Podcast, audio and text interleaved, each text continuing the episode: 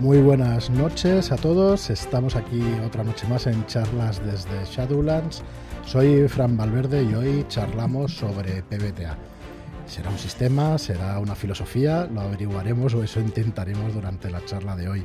Hoy me acompañan eh, entre compañeros habituales y nos acompaña Arián Moon. ¿Qué tal? ¿Cómo estás, Arián? Muy, bien, muchas gracias. Muy contenta. Un placer tenerte por aquí. Nos acompaña también Rubén Ezcardan. ¿Qué tal? ¿Cómo estás? Hola, buenas noches. Muy buenas noches. Y nos acompaña Daniel P. Espinosa. También, ¿qué tal, Daniel? ¿Qué tal? Buenas noches a todo el mundo. Buenas. Y David y Albert, ¿qué tal? ¿Cómo estáis? Muy buenas noches. Deseando empezar esta charla amistosa. Y al, al jefe, Marlock, ¿cómo andas? El jefe, el jefe aquí en la mesa atado, tío, intentando, joder, con tres invitados, pues ya ves, me ponéis complicado. Hay que dibujar, hay que dibujar. Aumentando el mural. ¿Qué crees que ese mural? Muy bien, pues nada, bienvenidos a todos los que estáis ahí en el chat. No puedo nombraros a todos, la verdad es que tenemos un montón de gente viéndonos hoy. Eso indica ya el interés que, que tiene este, este, este tipo de juegos, ¿no? Estos juegos. Y si os parece, empezamos directamente. Hemos estado ya previamente a la charla en directo, pues ya comentando, comentando cosillas y eso. Pero bueno, por, por meternos directamente en la charla, eh, a mí me gustaría preguntaros o a ver si podemos llegar a, definir qué es exactamente el PBTA. Yo únicamente decir que las siglas significan Powered by the Apocalypse en inglés y no en, en, la pronunciación que precisamente lo he dicho yo, ¿vale? Pero nacen de un juego que se, llamaba, que se llama Apocalypse World y a partir de ahí pues eh, crece ¿no? este, esta nomenclatura hasta abarcar un montón de juegos distintos.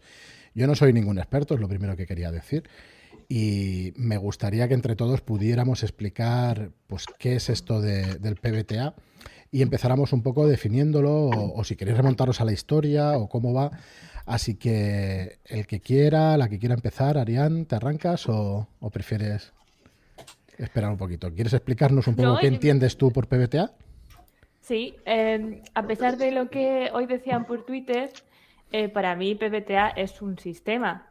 O sea, para mí es muy fácil. Cuando yo quiero definir algo, hago algo tan sencillo como ir al, al diccionario, ¿vale? A la RAE. Y la RAE define un sistema como un conjunto de reglas o principios sobre una materia racionalmente enlazados entre sí. Entonces, el PBTA es una, un sistema para, sí, para diseñar eh, juegos de rol de mesa, pero a la vez, una vez has diseñado ese juego, también es un sistema de juego, porque tiene también sus algunas reglas que, son intrínsecas de, del PBTA y que, no, y que no están en otros sistemas, y es lo que le hace característico, ¿no? Entonces, lo del tema de filosofía, claro que sí. Eh, no hay que tampoco ponerse como si, porque hay gente que se enfada mucho con el, PBTA, como parece que hables de, no sé, de revolucionar el rol y se enfadan. Pero no es eso, o sea, una, filosofía es una manera de pensar o ver las cosas.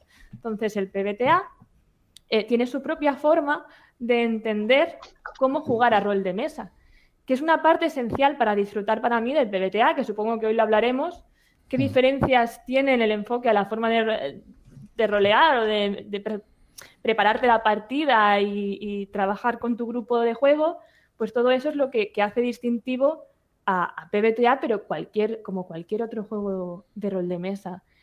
Entonces, para mí es eso. Y además, básicamente, pues es un sistema que se basa en la premisa del, dos dados de seis.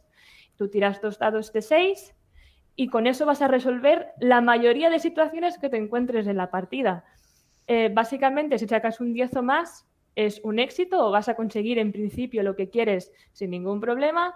Con un 7 o un 9 es un éxito, pero con consecuencias, ¿vale? Un éxito parcial. Y luego tienes el, el 6, ¿no? El 6 o menos de un 6, que es un fallo, pero este fallo no hay que entenderlo como la pifia, ¿vale?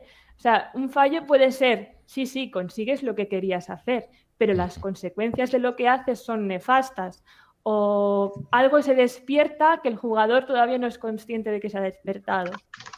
Hay algunas cosillas más, pero tampoco quiero acaparar toda la explicación del PBTA yo sola. No, no te preocupes, iremos, iremos charlando, Arián. Yo, oye, soy un pésimo presentador, me tenéis que disculpar, pero dinos por favor dónde te pueden seguir, Arián, en redes sociales y, y que eres rolera, ¿no? Llevas muchos años, imagino, en el rol y no os he presentado debidamente y me gustaría hacerlo ahora, ¿no?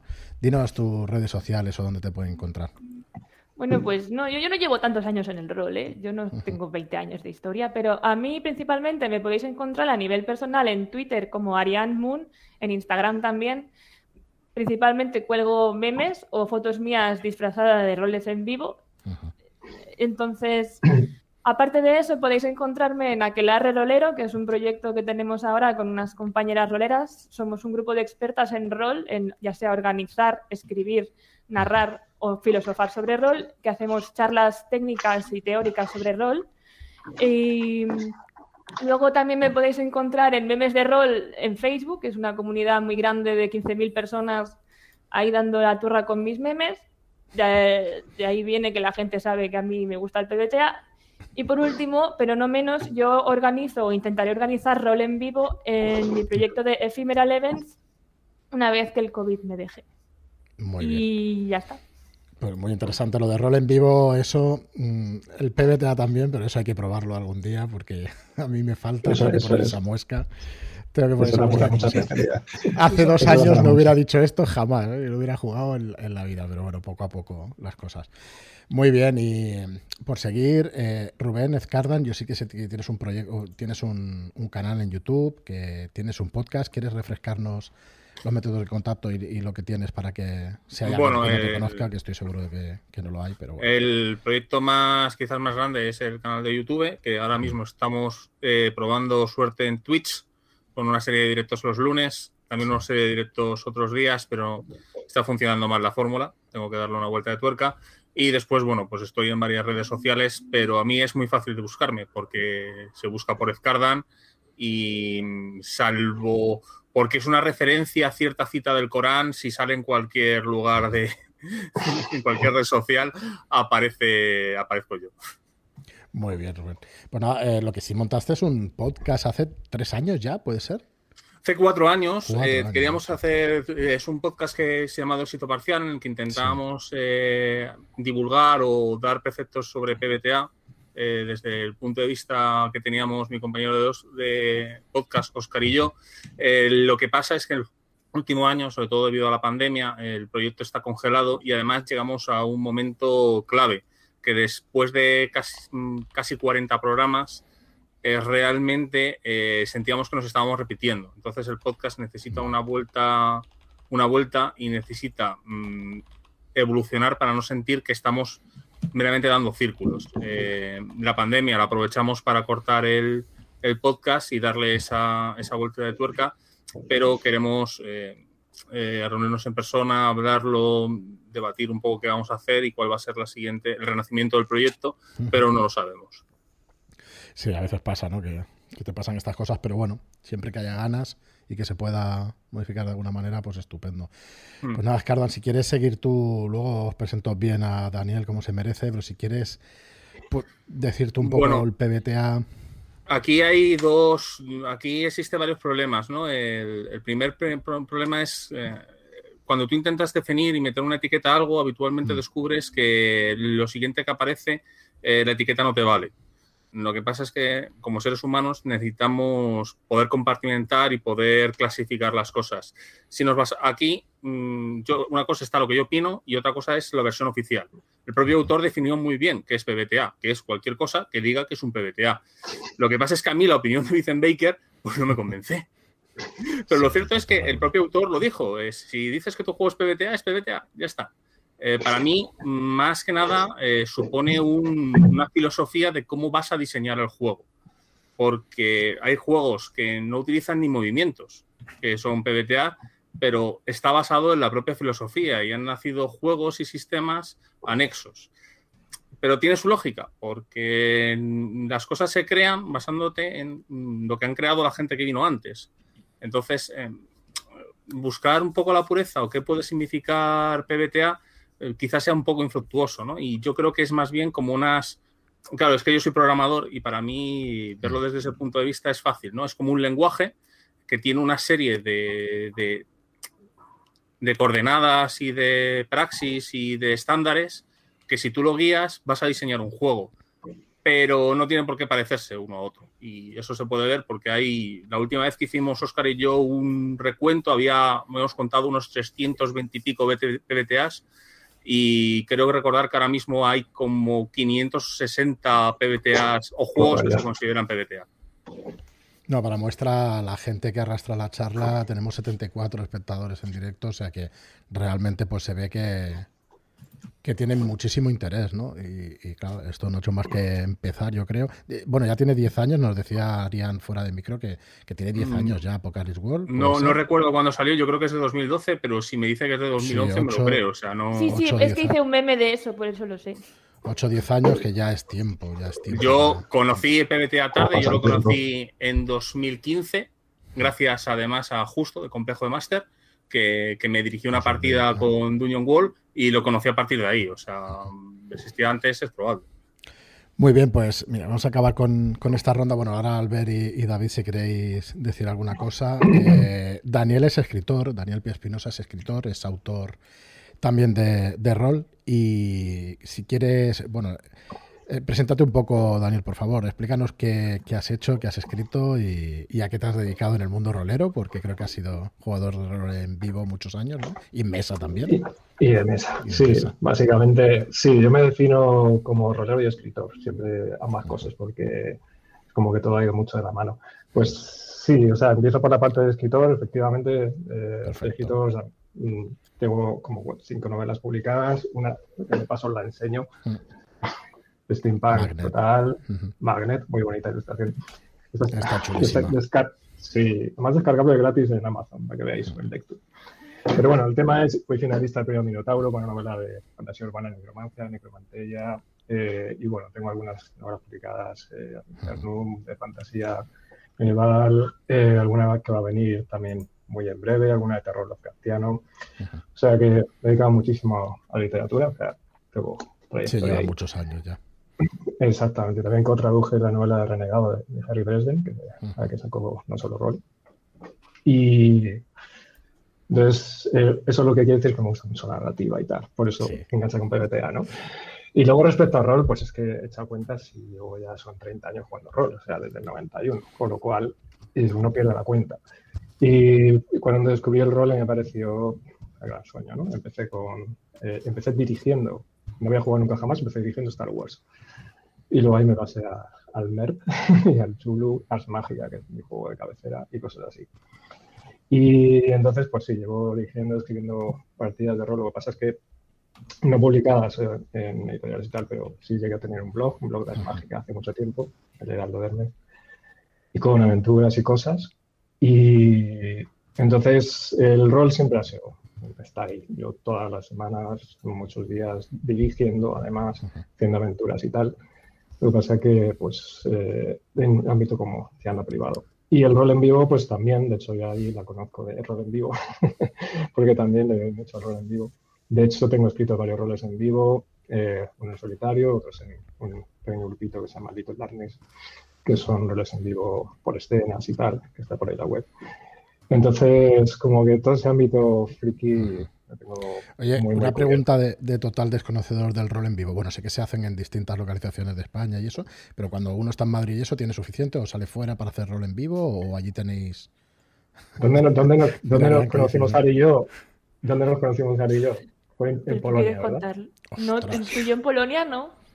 No, muy maldita sea. No, tú conociste a Durdi en Polonia, igual que yo, pero en días separados. Durdi también está por aquí viéndonos, espero. Eh, bueno, sí, nos vamos a Y entonces él nos invitó a un vivo de, aquí. Y nos conocimos en aquel maravilloso vivo que no hace falta que nombremos. No, no, no, hablemos de él. O sea que sí, que se va haciendo se va haciendo un poco de ruta, ¿no? Con el tema del rol en vivo. Sí, y sí, pero es que por toda Europa se hacen vivos ahora en plan internacionales. Lo que pasa es que con la pandemia está todo parado, obviamente. Desde que empezó la pandemia, los roles en vivo se han El rol en vivo es algo que tenemos que, tratar en algún momento, porque yo también es otra de las cosas que no. Albert tiene, una charla con un chico de rol en vivo de dos horas y algo, que está espectacular en su canal. En culpa del rol tiene una charla súper chula. No me acuerdo del nombre, Albert, no sé si te acuerdas del chico. José Rojas. José sí, Rojas. Sí, el rol en vivo también da para mucho, porque además hay varios tipos. Yo soy más del tipo de rol en vivo nórdico y eso también es como, es como si mencionas PBTA en rol de mesa, pues hablas de nórdico en rol en vivo y es, genera la misma sensación. Es un poco... Dani, chupito. ¿Qué pasa? y Dani, para Cada vez que, se diga nórdico, chupito. ¿Para ti qué eso? ¿Quieres comentarnos algo de PBT antes de empezar a... con la charla pues en profundidad? Pues a ver, les voy a empezar diciendo que efectivamente es... Eh, después de haber, pues, eh, o sea, de, mirado, he mirado un montón de cosas y he leído un montón de juegos, he escuchado cosas y tal, efectivamente llego a la conclusión de que es muy difícil definir PBTA. Porque uno puede decir Fate, ¿qué es Fate? Pues Fate tiene su reglamento y es un juego que se basa en ese reglamento. Pero PBTA, en realidad los juegos PBTA, eh, los que salieron al principio se parecen mucho a Apocalypse World, que es el juego al que yo empecé a, hmm. jugar y a dirigir para conocerlo. Eh, pero luego es verdad que no iba evolucionando y hay juegos, juegos PBTA que no, que no tienen movimientos, eh, algunos eso, como dice Roman, que no tienen dados, tal.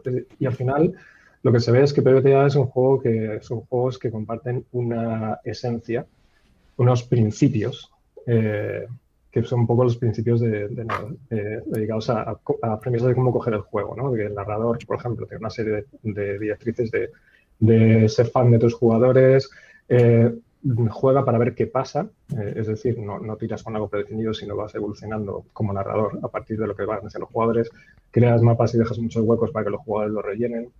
Y a partir de ahí, eso es como la esencia que yo veo básica de PBTA y luego se puede construir, pues sí, los movimientos, efectivamente, que, que son las acciones que provocan consecuencias, que PBTA no consiste en tirar un dado tener éxito, sino realizar una acción y esa acción genera otra y esa otra y esa otra y todas inesperadas. Y luego otros, eh, en general, tienen los playbooks, los libretos, que tienen una serie de acciones que están muy personalizadas. Y otro rasgo de PBTA es que están muy adaptados a un tono y a un, concepto muy específico. Exacto, incluso a una idea, por ejemplo, pues yo qué sé, el Guerra Underground es, pues, es un poco... Vale, pues ahí me surge la primera, la primera pregunta, es que tú has comentado de Fate, pero Fate es un sistema genérico. Un PBTA no es un sistema genérico, está hecho precisamente para un género concreto o para emular una sensación de, de ese género en mesa, ¿no? En, para mí sí que es una de las características fundamentales que creo que están todos, pero yo no los conozco ni, ni mucho menos todos los que los que pueda haber. Bueno, Daniel viene para explicarnos cosas de PBTA y también para darnos una sorpresita que veremos dentro de un rato. Así que si os quedáis por aquí, pues luego lo presentaremos. Y yo no sé, bueno, David, si quieres eh, aportar alguna cosa o luego cuando entremos un poco más en materia, comentar algo. No, bueno, yo eh, poco puedo aportar con estas tres mentes pebeteras tan, tan buenas. Casi que vengo a aportar lo justo y a aprender mucho. Mi experiencia con el PBTA no es muy grande, he jugado solo un par de veces y las dos experiencias han sido buenas. Tengo ayer en la recámara a seguir eh, leyendo sobre el tema y lanzarme a dirigir algún día, pero, pero bueno, la pila de la vergüenza de cosas que quiero hacer rolera aumenta cada día. Cada día, cada día. Eso nos pasa a todos. Nada, que si tienes cualquier pregunta y eso enseguida, ¿eh? eh dila porque... Y bueno, eh, yo a Marlo, como es el jefe, lo dejamos para el final, así que... así que por alusiones, Albert, ¿qué, ¿qué entiendes tú por BBTA? Explícanos. Bueno, eh, sí, sí, sí. yo creo que PBTA es una fabulosa y excelente... Mm, idea o, etiqueta de marketing. Es, eh, y, a la vista está. O sea, tú le pones a tu juego PBTA y, ya lo está petando. Pero no hay realmente, como han dicho, un, algo que podamos definir que es PBTA más que esto de está inspirado en, en, Power by the Apocalypse, que no deja de ser una referencia de marketing. Eh, juega para descubrir qué pasa. Pues toda la vida que yo he jugado a rol he jugado para descubrir qué pasaba y ser fan de los personajes o de los jugadores toda la vida que he jugado a rol lo, he sido, ¿no? Entonces me da un, poco esa sensación de que es revender eh, una idea que ya estaba y que cuidado porque no es el PBTA el único que lo hace, ¿eh? Dungeons and Dragons y sus múltiples retroclones y, sus múltiples iteraciones y este rollo de estar todo el mundo ahora sacando cosas de Dungeons Quinta y tal, también es una idea de marketing en el fondo, es otra, eh, por, por otro camino. Mm, esa es mi opinión. Pero, pero ¿crees que se ha utilizado una estrategia, yo, perdonad que saque el tema que es un poquito polémico de, de Gumshow, como voy a arreglar algo que estaba roto? ¿Crees que han llegado a hacer, se ha llegado a creo, hacer algo por el estilo? Creo que, creo que transmiten un mensaje eh, que había gente que es verdad que no, que no conocía y que lo hacen exagerando ciertos puntos para transmitir ese mensaje, ¿no? Como, como explica Ter, para, hacen una performance para, por ejemplo, el éxito parcial. El éxito parcial existía antes del PBTA, pero mucha gente ni siquiera pensaba en ello, ¿no? Y entonces el PBTA mm, te lo pone encima de la mesa en grande, con, con flechas señalando, ¿no? Y hace que tú no puedas jugar sin ver ese éxito parcial. Lo que pasa es que al final no acabas pudiendo jugar tampoco, porque están tan todo el rato éxito parcial, éxito parcial, que acaba desvirtuando la experiencia. Pero al menos sales de esa partida y ya, y ya no se te olvida nunca más lo que es el éxito parcial, ¿no? Bueno, yo por tocar el tema, digamos, más. A mí me parece no, que es no más lo veo polémico. muy fan, ¿eh? No, no, me parece que es más Persona, polémico. ¿Has jugado a PBTA? Muchísimo, muchísimo. Sí, seguro. No, Ah, muchísimo, vale. no, muchísimo no tampoco, pero, pero he Ah, jugado vale. alguna vez, sí. Oye, He jugado hay una cosa. Hay una cosa clara, no tiene por qué gustarte, no tiene por qué gustarte. No, no, no, no, claro. Eso es una cosa Está clarísimo, está clarísimo. Está clarísimo. Eh, no sé, por tener otra visión, ¿estáis de acuerdo con el tema? A ver, yo sí que, a ver, todo, yo- todo es marketing.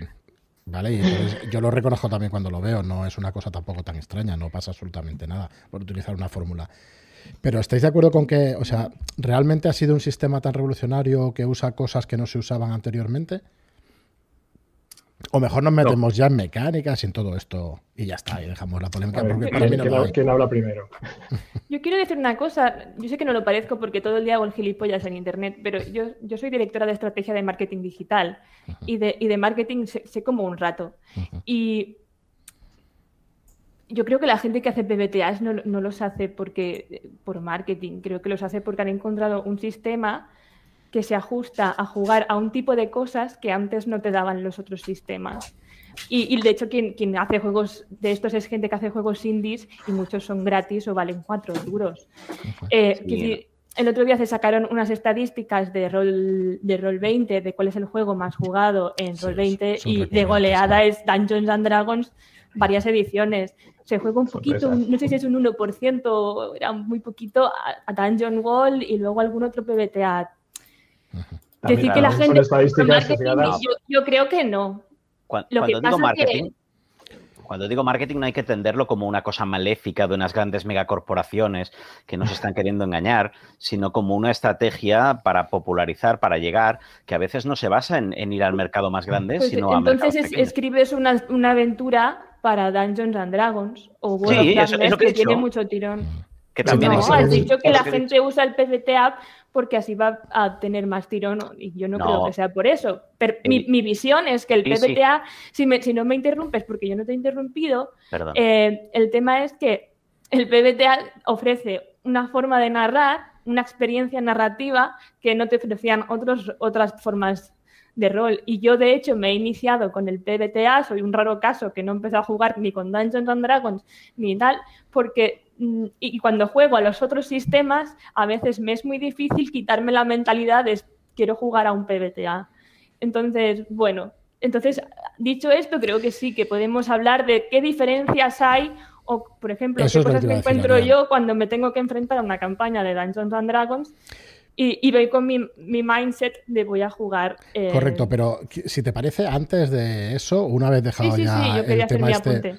El tema este, digamos, más polémico y tal, a mí me gustaría saber eh, qué incluye un PBTA o la mayoría de PBTAs, como son esos, o intentemos explicar a la gente que nunca ha jugado y que nunca lo ha visto, eh, qué es esto de los movimientos. Se nos ha caído Dani, que ya le ha pasado antes de, de la charla, pero bueno, ¿qué es un movimiento? ¿Cómo funciona exactamente un PBTA o un sistema para que eso, para que la gente que no, que no ha visto nunca, pues pueda, pueda seguirnos? Decía, no sé si nos escuchas, Dani.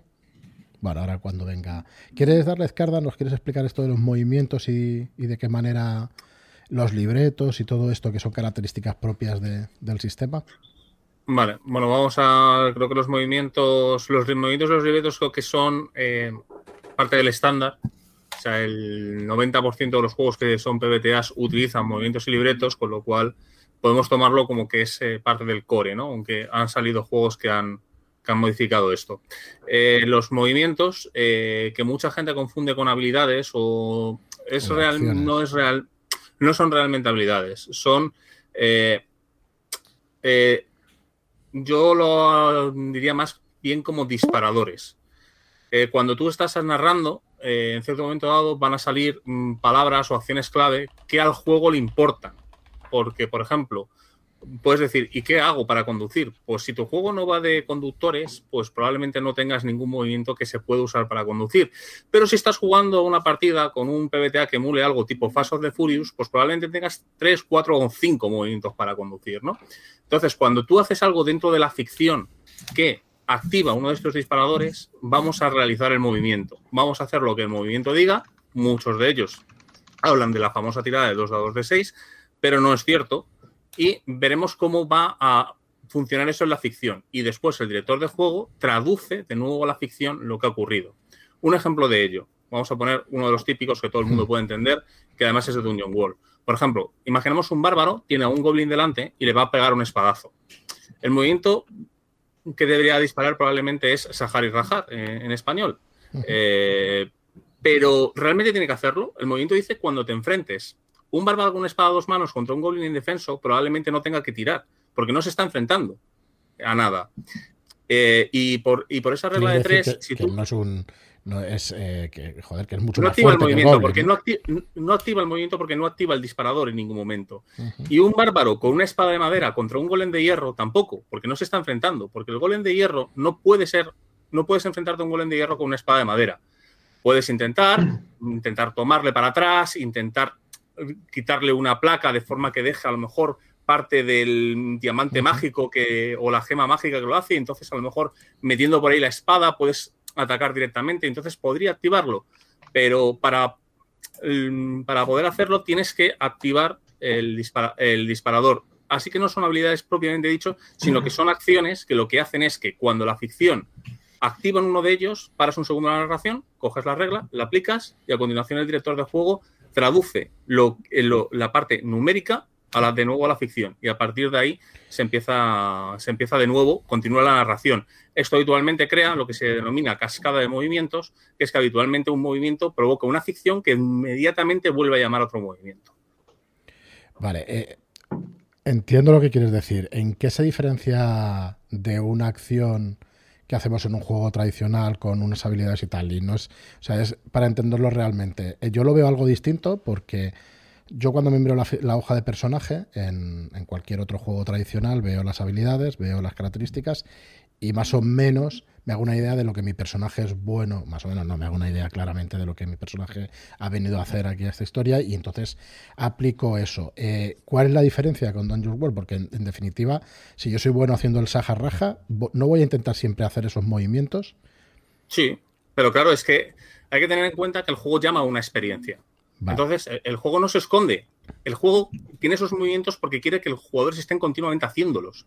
Por eso no, intenta codificar o crear movimientos de cosas que al género no le importan. Tú, si estás jugando a una partida, eh, yo qué sé, de. Mm, por ejemplo, de sombras urbanas, te da igual lo que pase en una carrera de drifting. Porque el juego no va de drifting, el juego va de políticas. Te importará si con esa carrera de drifting es una apuesta con un poder de la ciudad y lo provocará. Y ni siquiera usarás probablemente la habilidad de choque, sino utilizarás la habilidad de influir. Porque lo que importa es la intencionalidad que crea dentro de la ficción se presupone que los personajes son buenos en todo aquello que la ficción haya determinado que son buenos. Si yo me he hecho, yo qué sé, eh, me he hecho en un hechicero que lleva 30 años estudiando en una biblioteca de conjuros y que sabe mucho, pues probablemente no tendrá una gran dificultad para poder distinguir qué es un símbolo mágico, ¿no? O podrá justificar que sabe hablar ciertos idiomas arcanos. No determina en ningún momento eso. La propia ficción ha traído eh, reglas posee. Sin embargo, en juegos de rol tradicionales, y esto es una de las cosas que, cambian, eh, para cruzar un río siempre tendríamos que tirar nadar. ¿Y en realidad necesitaríamos tirar nadar? Mm, pues en realidad no, pero como nadie nos ha explicado nunca que a lo mejor no hacen falta tiradas de nadar, porque a lo mejor es ridículo que una persona nadando trepe una cascada, igual que es estúpido que una persona que intente nadar con una con nadar en un río con metro y, con un metro de profundidad tampoco haría, pero estamos acostumbrados a realizar tiradas exclusivamente. Y los juegos de rol intentan dar intentaban dar soluciones que PBT ha dicho ¿por qué tengo que hacerlo con tiradas? ¿Por qué directamente no, no codificamos las acciones que importan en lugar de darles un setup de tiradas y que el director de juego intente visualizar si es necesario o no tirar?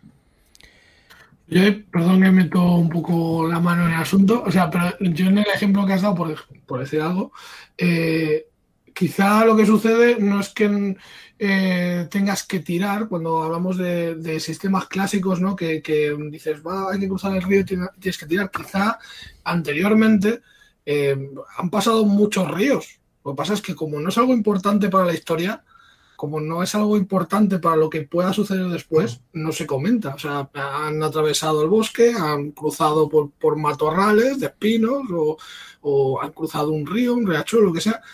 Cuando se tira es porque realmente es necesario tirar, o sea, porque algo interesante sucede. Claro, pero eso lo sabemos muchas veces los directores de juego porque hemos jugado mucho, o en el caso de Ariadne quizás porque ha empezado jugando este tipo de juegos, ¿no? Eh, como he dicho antes. Eh, eso hay mucha gente que lo tiene ya asumido. Pero en los manuales nunca lo pone. ¿Te puedo hacer una pregunta un poco cabrona, Cardan? Por supuesto. ¿Te, encuentras a veces cuando hablas esto del PBTA que hay mucha gente que te dice, pero mm, ¿tú has jugado? Dices, sí, con tal persona, tal persona, tal persona, pero y con esta persona no sé qué tal, y al final tienes que haber jugado como 15, 20 partidas de PBTA para entender lo que era el PBTA. Entonces, si esta receta era tan buena que ya leías el manual y lo entendías, ¿por qué necesitas haber jugado tantas veces para entenderlo con la persona específica? Porque la mayoría de las veces los autores no son cocineros y te han explicado la receta lo mejor que han podido. Entonces... Eh, Pero esto, mm. esto que al PBT se lo perdonas, a RuneQuest no. no sé si ves por dónde voy. Yo eh, mm, me pasé seis años jugando Rolemaster todos los días, bueno, cuatro días a la semana, y cuando me leí el manual diez años después descubrí que no había entendido una sola regla. Pues eso es lo que estoy intentando decir, que que es como decir PBTA te explica que no tienes que tirar por cruzar, por saltar un arroyo. Rolemaster también te lo explica. Lo que pasa es que a lo mejor lo, leímos, lo leímos en una época que éramos más jóvenes, no nos quedamos con ello, y con PBTA, que igual lo explica, a lo mejor tampoco nos quedamos con ello. No, no, es, sí, no, es, perfecto. De hecho, la muestra está en que nadie, bueno, yo no conozco a nadie que haya entendido PBTA con el juego original Power of Apocalypse. de hecho, yo entendí PBTA cuando leí Monster Hearts. Perdón, eh, en el chat están diciendo que hay gente que jugó por primera vez conmigo y que entendió perfectamente cómo jugar a PBTA. Pero porque tú dirigías, pero tú empezaste jugando PBTA. Lo claro, que a lo mejor es lo que digo, que el problema no es tanto eh, que te lo dirija alguien ¿no? Eh, muchas veces o lo que sea, sino que hay mucha gente que viene acostumbrada de otras formas de narrar, por lo que sea, que no pasa nada. Esto no es la panacea, o sea, es simplemente otra forma y cambiar al chip de, de, bueno, Dungeon Wall o PBTA o lo que sea les cuesta y no, y, no pasa nada. Entonces, mm, eh, entonces sí que hay diferencias. Es que a mí me gustaría comentarlas, pero perdonad porque os he interrumpido. No, no te preocupes. No, es que tienes razón. Y es que es así. Muchas veces el mayor problema que tenemos que luchar es contra nuestra propia inercia. O sea, el motivo por el que yo empecé, no entendí PBTA la cuando leí Union Wall, uy, Apocalypse Wall, era quizás porque venía con un montón de, ideas preconcebidas que decían, esto no encaja en mi forma de estructurar lo que es un juego.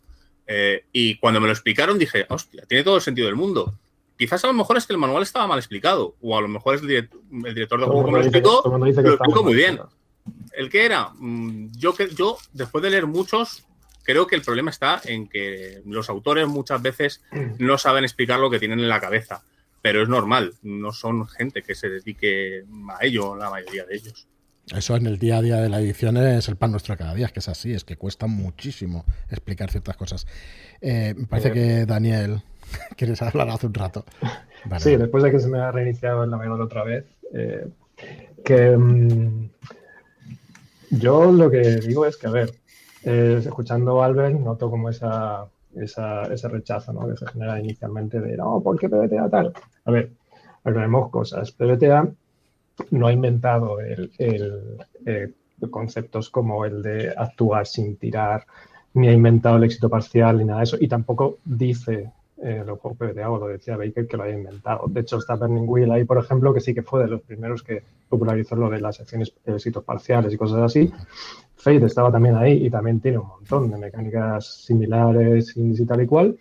Entonces, nosotros para discutir de qué haya inventado nada. el gran hallazgo que tiene PBTA, en mi punto de vista, a ver, yo antes de PBTA era muy fan y soy muy fan de Fate, porque siempre he buscado los, me gustan los juegos que tienen más narrativa. Yo nunca he jugado a ID, nunca me ha gustado ID, de confieso, pero sí he sido muy fan de Merp y Rolemaster, he echado años a eso. Pero luego, pero luego uno tira y me gusta más lo narrativo. Entonces, eh, la cosa es que eh, PBTA lo que yo vi que aportaba, cuando yo lo yo me leí Apocalypse World, me estudié Apocalypse World y me estudié Dungeon World para entenderlo, porque me dijeron que para entender Apocalypse World tenía que leerme la guía de Dungeon World. Y es verdad, es como entiendes cómo demonios se, se interpreta eso. Entonces yo lo que vi es que simplemente lo que hacía PBTA era sistematizar de una forma eh, explicada las mecánicas eh, y una forma de jugar. Entonces yo me encuentro en PBTA que no tengo que estarme empollando un manual de reglas para ver cómo se hace algo, porque lo tengo todo en mi hoja de personaje que me explica cómo se hace todo. Y eso para mí es una comodidad. Entonces, lo que te hace es, sistematizarte una serie de mecánicas, todos unos, procedimientos indies, que además surgen de, pues eso, de la comunidad de Forge y tal, y de todo unos, un montón de años de, evolución de, juegos indie, que lo que hace es, este Baker, sistematizarlo ahí, ponértelo junto y decir, mira, esto es una forma de jugar te pongo mecánicas que ya existen, pero yo te las junto para que juegues de esta manera. Y esta forma de jugar te aporta unas cosas que podías estar haciéndolas ya, pero eh, quizás no todas. Pero te voy a explicar por qué está bien hacerlas, si te gustan tal, que igual las decías, igual sabías por qué, igual, igual no. Y, y, te las pongo ahí, ¿no? Éxito parcial, tal, lo de que no hace falta tirar, tal. Y luego te lo enfoca en una serie de mecánicas muy particulares, ¿no? Lo de que no hay habilidades sino acciones, que para mí los movimientos, la diferencia con las habilidades es que tú no estás tirando una habilidad, lo que hace es que simplemente te obliga a actuar de determinada manera, de determinada manera muy marcada por el tono de ese juego, para que eso genere un movimiento. entonces, es. Eh, tú declaras lo que haces, ¿no? Eh, es una acción, al final, un movimiento. Ya sé que. Sí, pero tu acción. No es exactamente, ¿no? Claro, es que tu acción no tiene por qué detonar una tirada. Es decir, te puedes decir efectivamente que estás trepando por una cascada y tal y cual, y como eso no es relevante para la historia, lo haces y ya está. Pero si es un juego, pongamos. Si fuera de escalada, si fuera un juego de escalada, entonces a lo mejor sí tendría relevancia. O si, fuera, o si fuera un juego de romance. Hay un juego que es The Good Society, por ejemplo, que creo que así, que es de, de, Jane, Austen y tal. Claro, en ese, en ese, juego las tiradas tú no las haces para eh, trepar. Si, si, quieres trepar por la ventana para ver a tu amada o a tu amado, no vas a tirar por trepar. Lo que vas a tirar es una tirada por romance. A ver qué tal. Y ese tipo de cosas. Entonces es la diferencia. Que te pone foco en las tiradas en lo que marca el tono del juego. Ahí es donde yo veo que, que es el, el gran, eh, la gran un poco aportación. Y de ahí es donde tiran todos los PBTAs. Que lo que hacen es, yo quiero mi tono. Vale, pues cojo esas eh, ideas y lo aplico a mi tono de juego. Entonces, no es que estemos hablando de, oh Dios mío, rompemos con todo y es súper innovador, no. Es una forma de jugar que tiene unos usos narrativos muy específicos y muy interesantes para mí. Arián, por favor, que lleva rato. Sí, yo es que antes cuando hablábamos de los movimientos, tú has preguntado, si, no recuerdo mal y no estoy equivocada, que si no eso hacía que, que abusaras, por ejemplo, de si tú eres bueno en sajarraja, que uses siempre sajarraja. ¿No? ¿Algo así puede ser que hayas preguntado? Eh, ¿Yo te refieres? Sí, creo que sí ha sido. Puede ser, no, hay problema, también me gustaría saber la respuesta. El tema es que eh, en el PBTA hay una cosa. A ver, claro, es que aquí entramos en lo que decía también eh, los compañeros, de si, si todo puede ser llamado PBTA. Vale, yo, yo a mí me gusta el PBTA que vaya con dos dados de 6. Si ya no se tira con dos dados de 6 esos ya no me gustan, entonces no los juego. Esa sería una característica básica, ¿no? Entiendes Sí, pero es que, bueno, como es eso, que pueden decir que porque usan la filosofía en otras cosas, pero no en el timo de tiradas, ¿vale? Entonces, partiendo de esa base y lo que voy a decir, los que yo también suelo jugar suelen utilizar un sistema, por ejemplo, Dungeon Wall es mi favorito, la experiencia se gana cada vez que fallas, ¿vale? Entonces, eso está guay, porque te incentiva a hacer cosas en las que tu personaje no es bueno. Eh, son, o sea, hay muchas cosas que están pensadas para incentivar la historia o el desarrollo de personaje que no tienen otros sistemas. Ganar experiencia fallando a mí me parece muy bonito porque es, aprendes de los errores, ¿no? Pero luego también puedes ganar experiencia en el caso de Dungeon Wall si cumples tu alineamiento, que no es simplemente ser caótico. Tu alineamiento viene con una frase que es tu motivación, ¿vale? Y cada vez que la cumples y, se, y sucede en partida, te dan puntos de experiencia por eso. Y luego al final de la sesión también se hacen una serie de preguntas eh, sobre si hemos aprendido algo nuevo del mundo, si hemos encontrado objetos memorables, si hemos derrotado un enemigo importante o numeroso, que también te da experiencia, ¿no? O sea, eh, que no inventa nada nuevo, claro que no. Al final Dungeon Wall es un tropo de, Dungeons and Dragons y, nadie va a negar eso, pero sí que incentiva otra forma de jugar. Por ejemplo, eh, lo de los movimientos es tal que así, el juego te lo dice, tú lo que no tienes que decir nunca es yo hago sajarraja. No, vas a definir lo que vas a hacer. Tienes que estar explicando cómo te comportas, pero no solo decirle pego. Tampoco eso, porque yo eso lo he visto. Eh, yo sé que en Dungeons and Dragons tú puedes también narrar muchísimo, pero yo me he encontrado en partidas que es em, tiro percepción. En cambio, Dungeon Wall lo que te dice es miro a mi alrededor, busco algún tipo de señal de que quizá tal, tal, tal, tal, tal. No puedes decir nunca quiero tirar discernir realidad. Si el máster lo considera, dirá, has activado tal movimiento, haz tu tirada. ¿Vale? Pero, por ejemplo, Dungeons and Dragons lo puedes jugar, si quieres, simplemente pues diciendo las, las... Yo es que, perdonad si digo alguna cosa mal porque no juego apenas a Dungeons and Dragons, pero tirando tus, tus, pues, tus, tus actividades y tus, atributos y tus movidas y realmente la narración puede quedar en segundo plano a no ser que realmente el grupo se esfuerce porque esa, esa narración esté allí. ¿vale? Y otra cosa que yo me he encontrado mucho jugando a Dungeons and Dragons, perdón, a Pathfinder, que estuve jugando este verano con unos amigos y no entendía por qué yo estoy muy acostumbrada primero a decir las cosas que, estoy haciendo y tal, y luego el máster me dice si tiro, y ellos jugaban al revés. Es decir, primero tiro y según lo que salga, explico lo que hago. No sé si me explico. Yo, es una diferencia que la veo clarísima de la forma de jugar más de Pathfinder, Dungeons and Dragons y demás, que de Dungeon Wall. A Dungeon Wall o, otros PBTAs te anticipas. Y otra cosa que yo veo muy diferente. perdón que te interrumpa, pero eso es a medias, porque por ejemplo en un combate de saja y raja, el resultado lo narras después de haber sacado la tirada. O sea, tú tiras, tienes éxito parcial o éxito normal, y entonces describes lo que sucede, ¿no? en un combate de duños te saltas ese paso porque tiras para atacar ¿no? y describes. No, quizá me he explicado mal, pero el tema es que en Dungeon Wall, eh, por ejemplo, tú vas a decir cuál es tu intención. Luego, cuando tires, vas a ver si esa intención se cumple o no. ¿Vale? Pero yo, por ejemplo, al menos, es lo que digo, mi experiencia, y no tiene por qué ser la de todo el mundo, cuando hemos, he jugado a otros juegos, la gente lo que dice es, voy a tirar por esto. Y según lo que tiren, eh, luego se narrará lo que, lo, que ha ocurrido. ¿Vale? En cambio, o sea, en Dungeon World es muy importante el posicionamiento ficcional, la otra palabra que no le gusta a nadie, perdón, o frase, que es dónde estás dentro de la ficción. Porque no es lo mismo que tú me digas, eh, pues voy a hacer un chajarraja, pero estoy, no lo sé, muy, muy, muy cerca de mi enemigo y, tiene, me tiene un puñal al lado, eh, apuntándome al estómago y yo quiero darle con una espada bastarda ¿no? Que, tengo distancia, no sé qué, tengo la ventaja porque tal. Entonces, en PBTA va a ser muy importante que expliques, pues me acerco al enemigo embistiendo para tal y tal, tal. Porque las consecuencias, el máster, las consecuencias que te va a devolver según la tirada que te salga, dependerá de cómo tú te has posicionado en esa ficción. Sí, yo entiendo. eso lo puedes hacer en Dungeons and Dragons, claro que sí. Pero, yo he jugado muchas partidas en las que no se hace. y creo que incentiva o intenta incentivar eso. Pero es que en PBTA también te puedes encontrar partidas en las que no se hace. Yo recuerdo de las dos partidas de la novia de Barba Azul, una que jugué que sonaba una campana para que tú fueras a mirar los movimientos. Yo evidentemente me callé, pero mm, era como muy chocante decir precisamente una de las filosofías de PBTA es que los movimientos tienen que estar ocultos, no tienes que, tienen que permanecer sutiles y desapercibidos y tú no tienes que saber que se han activado y no solo no era eso, sino que te, marcaban con una campana cuando tenías que ir a mirar en la ficha de, en la hoja de personajes. ¿Era ese narrador o narradora que lo hacía así? ¿O es porque es que Barba Azul no lo he jugado? Claro. A mí no me suena, a ver, no me lo he olvidado entero, pero eso a mí me suena que debe ser una práctica de quien nos dirigió. Claro, pero es que, y lo de Dungeons and Dragons también. Dragons pasa igual, sí. también, yo en mi vida, 30 años jugando, nunca jamás eh, nadie me ha mm, mirado lo que tiene que tirar y narrado. Siempre hemos narrado lo que sea y yo como máster he pedido una tirada. Entonces, son maneras de... y ya está.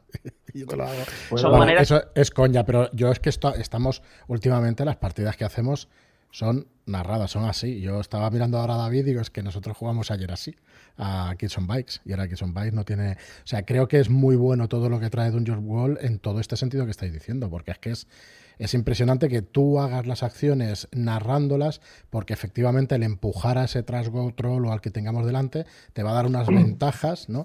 Y eso realmente hay juegos que las mecánicas no las va a representar. Eso sí que creo que hay una pequeña diferencia.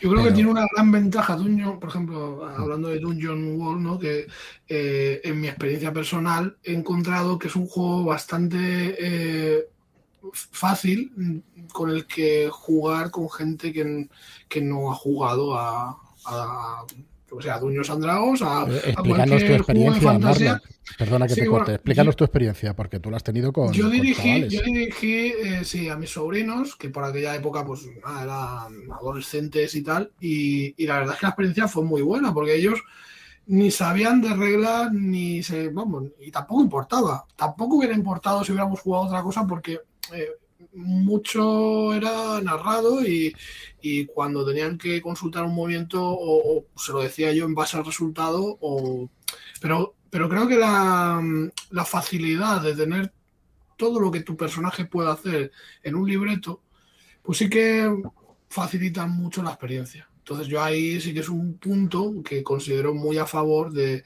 de, de Union Wall otro de los puntos del sistema en sí, eh, otro de los puntos que considero que personalmente resultó muy gratificante es eh, el éxito parcial, que, dio para muchas situaciones muy divertidas y hace que siempre haya movimiento, cosa que en un blanco o negro pues no siempre funciona igual.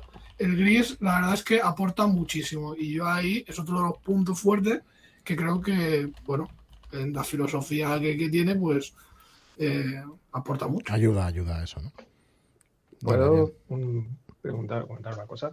No estoy muy seguro porque como se me ha caído el navegador dos veces, pero me da la impresión de que no hemos explicado la mecánica base de Correcto. ¿verdad? Y, y, un par de cosillas más, pues. Venga, Dani, dale tú sí crees la mecánica. Creo que Ariane lo ha explicado, ¿no? ¿Me suena?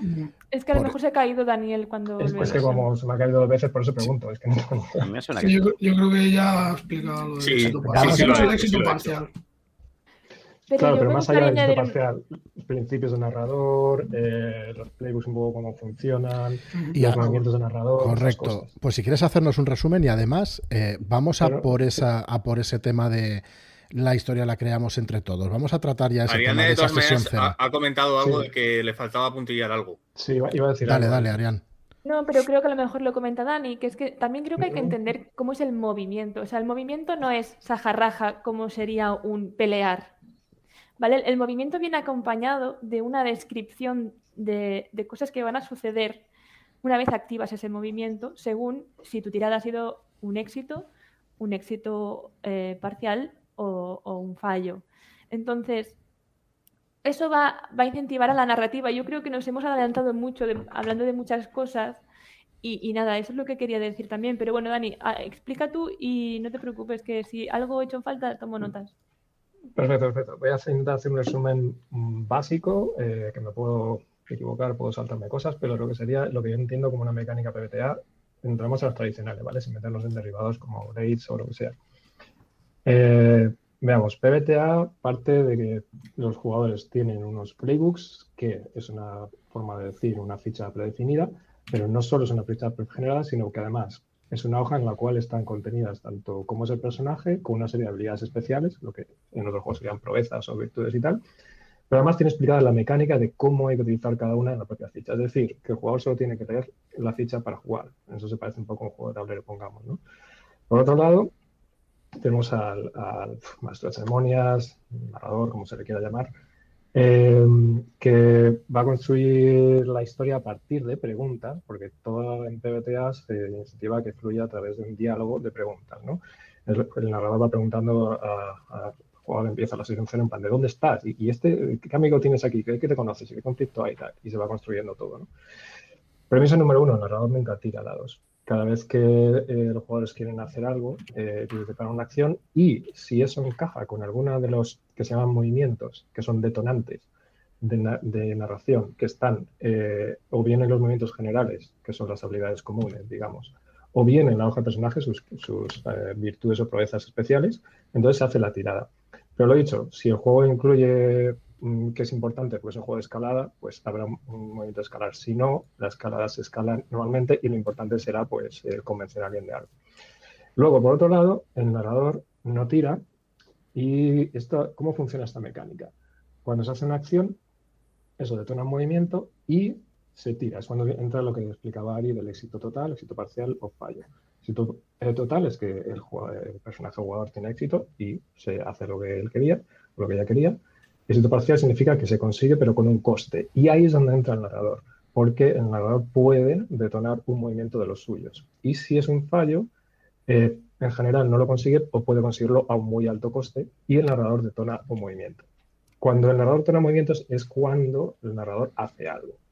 Porque el narrador tú no puede, no puede tirar los dados así porque sí. Entonces, el narrador tiene definidas o va definiendo una serie, digamos, de frentes, amenazas o como se les llame, que es lo que va Por ejemplo, se está enfrentando a goblins, pues cuando actúan los goblins, en plan de secuestran al, rey de, tal sitio, pues cuando los jugadores han fallado su tirada de combate y entonces el narrador tiene una lista de movimientos y le dice, bueno, pues una de las cosas que hacen los goblins es secuestrar una figura de poder, fast. Entonces lo hace.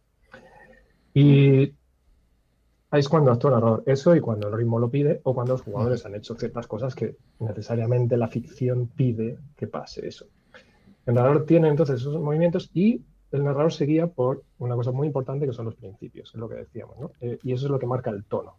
por un lado, es el fan de los jugadores y tal, pero luego hay una serie de principios que dicen, mete a los jugadores en problemas. Si es un juego de terror, va a decir, muéstrales lo terrible del mundo siempre que puedas, hazles eh, perder todo lo que quieren, eh, y te va a dar una serie de directrices, si es un juego de fantasía, va a decir, hazles ver lo heroicos que son, enfrentarles a grandes, grandes enemigos y que se luzcan y sobre todo se fan de los jugadores. Entonces, más o menos en esencia, eh, seguro me he dejado algo, pero yo creo que esos son más o menos los pilares en los que se articula, tal y como yo lo veo, un PBTA, para que tengamos un panorama conjunto. ¿Me puedo haber dejado algo? Seguro. Mm, bueno, eh, yo creo que podemos expandir cosas, pero. Perdona, Ariana. David, ¿quieres.? Yo creo que estuvimos jugando anoche a PBTA, David. Y no, no, porque. Bueno, muy fan de los jugadores, no sé si eres, ¿eh? Porque ayer solo hiciste lo de ponernos en problemas y en problemas, pero bueno. Es una manera Eso sí lo hiciste bien. correcto, correcto. Dale, dale. Bueno, sí, como dices, jugamos PBTA y es lo que más o menos habéis comentado antes, Albert, mm. tú y el resto de la mesa cuando decís que parte de esto ya se venía haciendo de toda la vida, de muchos jugadores y muchos directores, directoras de juego, muchas mesas que ya venían eh, declarando su acción, narrándola y a partir de entonces es cuando el narrador te decía, pues tira esto, tira lo otro y como que se disparaba. Y sí que es verdad que esto quizá no se entendiera bien al principio cuando leíamos un juego de rol en aquella. Y que lo que ha venido a plasmar entonces el PBTA es hacer una incidencia incidir en estos puntos, ¿no? Para buscar eh, esta experiencia concreta que se juegue, ¿no? De ser fan de los jugadores, tal, ponerlo claramente sobre el manual y eh, buscar una experiencia acorde a unas mecánicas que si bien ya en muchas mesas anteriormente se venían haciendo con experiencia, intenta mostrarla para que la persona que lea este juego por primera vez y quiera jugar por primera vez sepa que está ahí, ¿no? y las aprenda de principio sin necesidad de desarrollarlas por sí mismo. Pero eh, leyendo algún PBTA y por lo que habéis visto, por lo que habéis dicho de la gran cantidad que hay, a mí me gustaría saber si es verdad que todo lo que se dice PBTA está bien diseñado. Ya más o menos nos habéis dicho que no, que muchos no están bien escritos, otros tal. Entonces, en vuestra experiencia, que veo que es bastante, me gustaría saber qué tendría que tener un PBTA para estar bien diseñado y que mostrara esto fácilmente y que se entendiera. Y si pudierais dar algún ejemplo de un PBTA así, o de varios PBTA, para que yo mismo o quien nos esté escuchando pueda acercarse y, y entenderlo bien, pues estaría genial. Y enseñar una portada. Edgardan, ¿quieres empezar tú? Quedas un rato. Vale.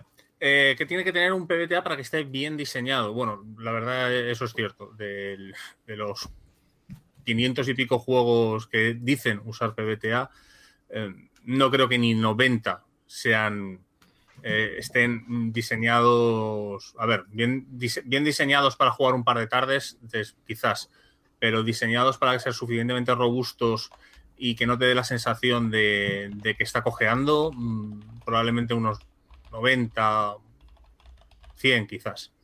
Eh, para mí el concepto de un PBTA es claro. Eh, si un PBTA va de algo, tú tienes que poder dirigir algo típico del género sin ningún momento notar que te, ha faltado nada durante la partida.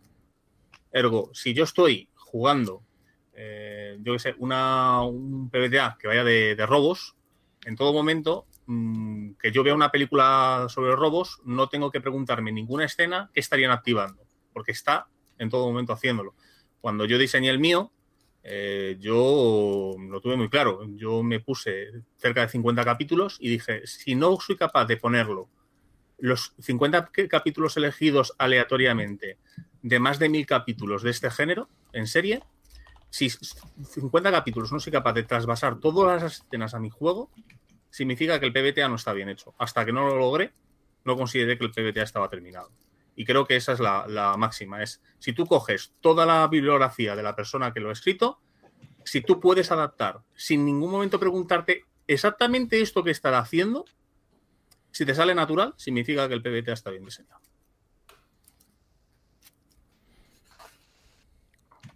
Entonces, por ejemplo, un ejemplo bueno para acercarse al PBTA y entenderlo y, jugarlo con estos movimientos que salgan naturales sería el juego que has diseñado.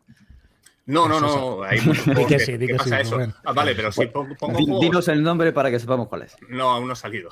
Eh, no se puede decir, ¿no, Rubén? Eh, sí, poder se puede decir, pero bueno, lo que quieras. sería causar hype innecesario porque ya está teniendo un montón de problemas para ser publicado. el, punto está en que a mí uno de los que más me gusta es Monster Hearts, siempre lo diré, ¿no? Y si tengo que escoger otro que me gusta mucho, por ejemplo, es The Watch.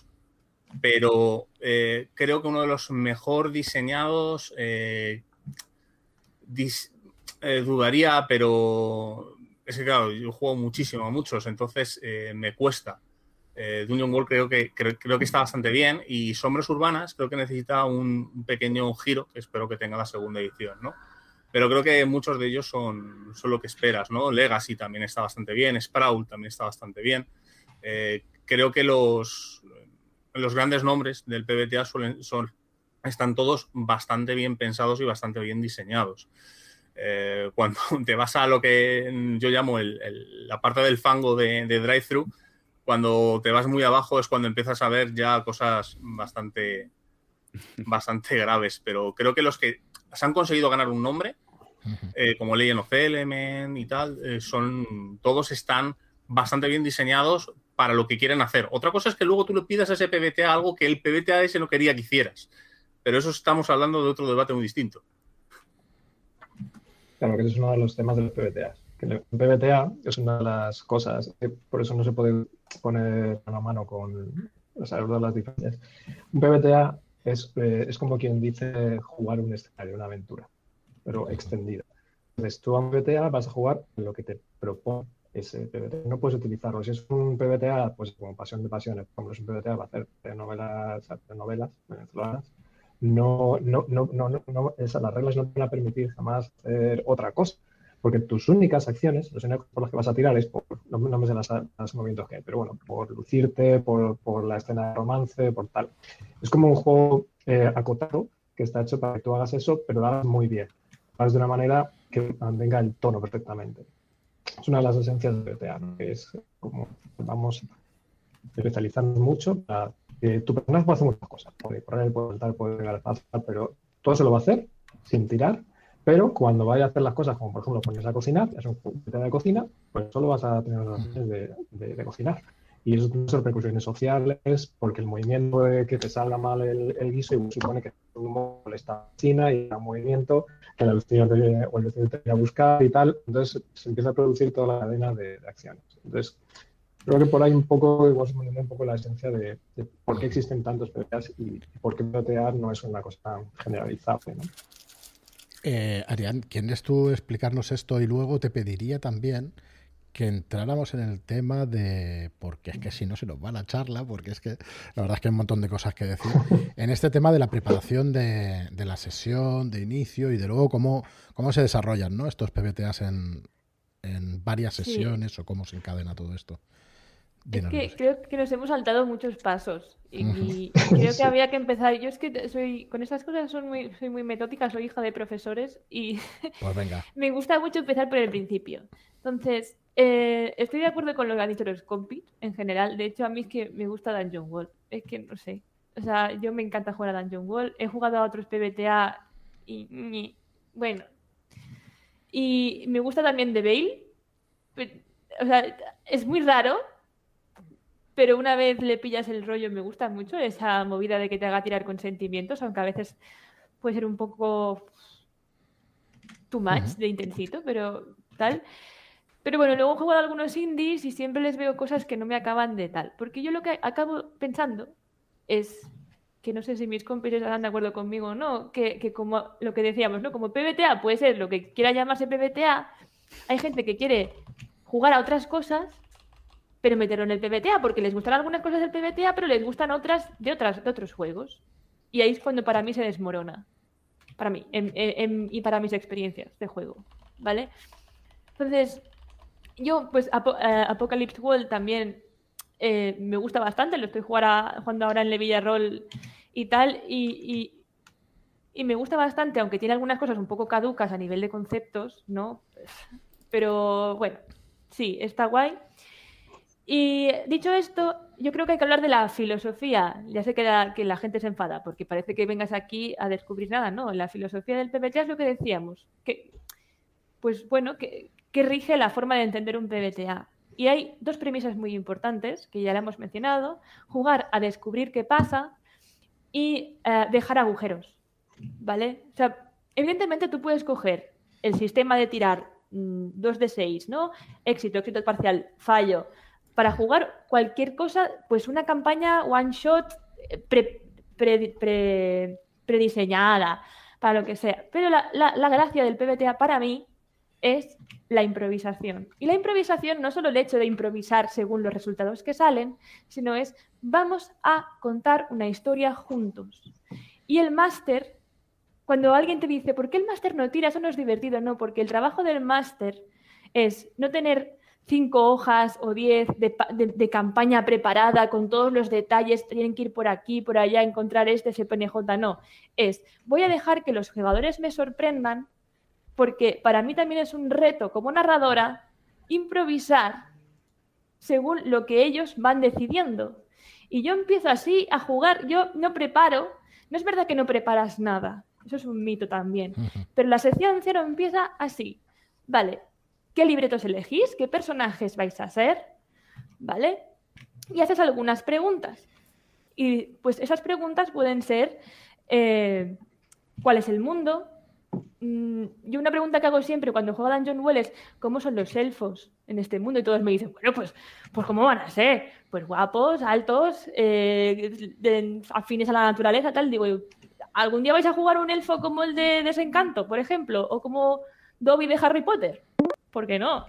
¿No? Entonces, tal como a lo mejor cuando juegas a Dungeons and Dragons tienes una ambientación muy predefinida en ciertas cosas que evidentemente puedes obviar si quieres, pero está ahí Dungeon World es, mucho más abierto, ¿no? Entonces tienes que definir esto.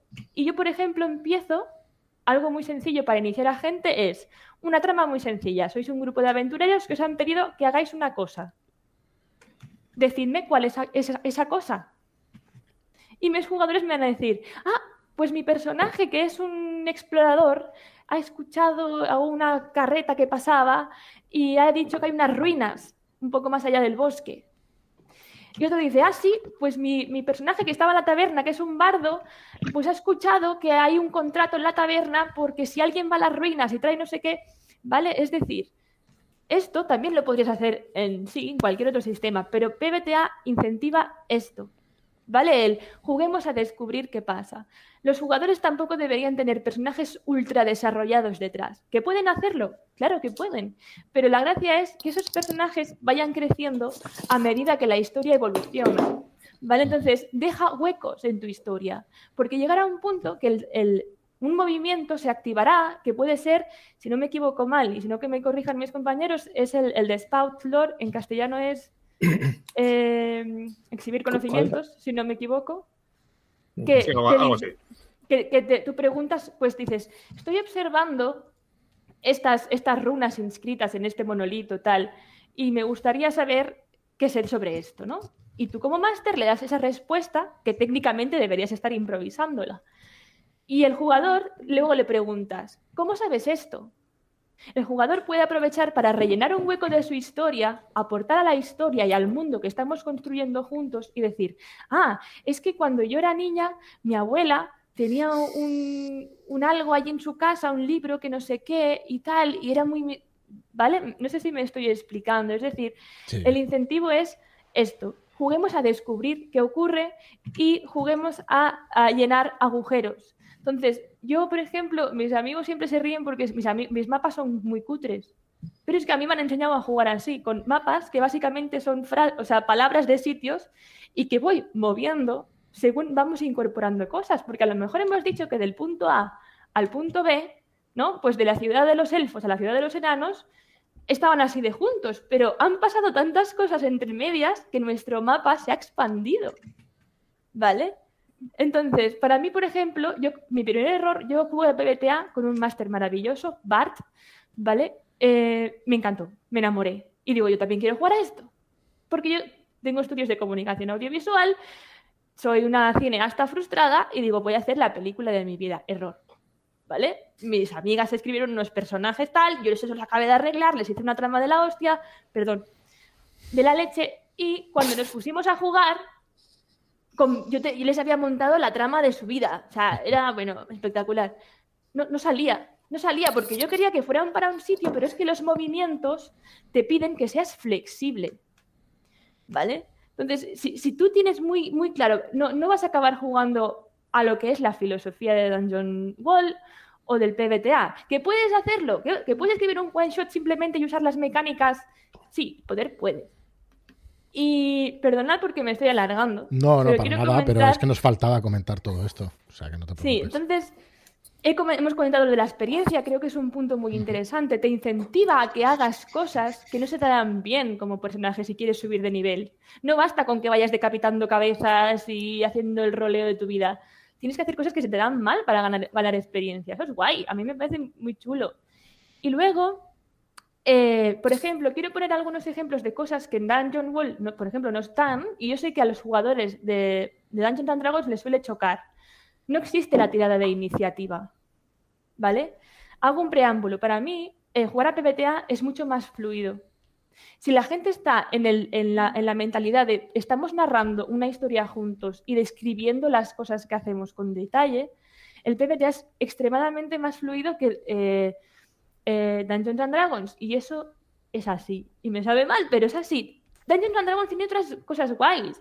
Por ejemplo, a mi amiga Sue, que está por aquí, a ella le gusta mucho el hecho de que todo se decida o muchas cosas se decidan gracias a la aleatoriedad y no simplemente a criterio de máster. Eso es que es otra forma de jugar y no pasa nada.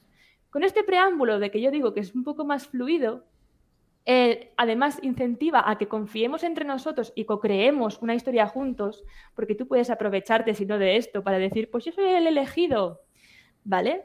Vuelvo a la iniciativa. Aquí no existe iniciativa. O sea, volvemos al tema del posicionamiento ficcional. Cuando empieza un combate, la gracia es que tú tienes que transicionar de, combate a, a lo que es lo demás y no se debe notar. Allí donde estás va a empezar la acción y el máster te va a preguntar, mm, ¿ves allí una cosa que se mueve entre los árboles? ¿Qué haces? Y tienes que actuar y según lo que tú actúes, los compañeros van a ir reaccionando y según tus tiradas que, que, determinan no solo tu movimiento, sino el movimiento del máster hacia ti y de los penejotas hacia ti, pues todo se va a ir configurando. Entonces, aquí no existen las tiradas de iniciativa, que yo me acuerdo Levi, que está también por aquí, me preguntaba, Iris, pues que a mí me falta la iniciativa. Digo que no, que te olvides. Pruébalo. Ya te acostumbrarás. Y luego la otra cosa, por ejemplo, las tiradas de percepción. Yo odio el cuando un máster nos dice, tirad todos percepción. Fulanita y fulanita y fulanito ven no sé qué.